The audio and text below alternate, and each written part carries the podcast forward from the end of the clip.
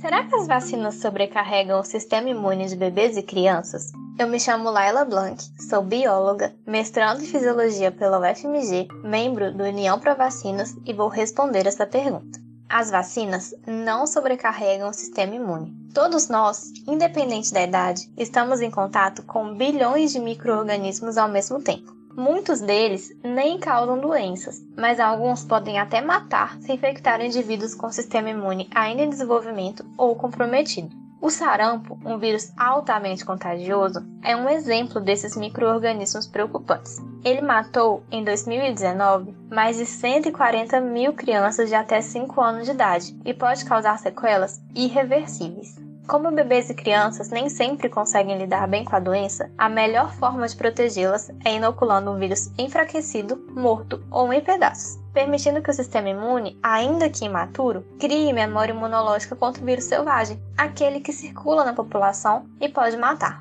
É importante lembrar também que, ao nos vacinarmos, mesmo adultos, protegemos as crianças, especialmente os recém-nascidos, que ainda não podem se vacinar contra certas doenças.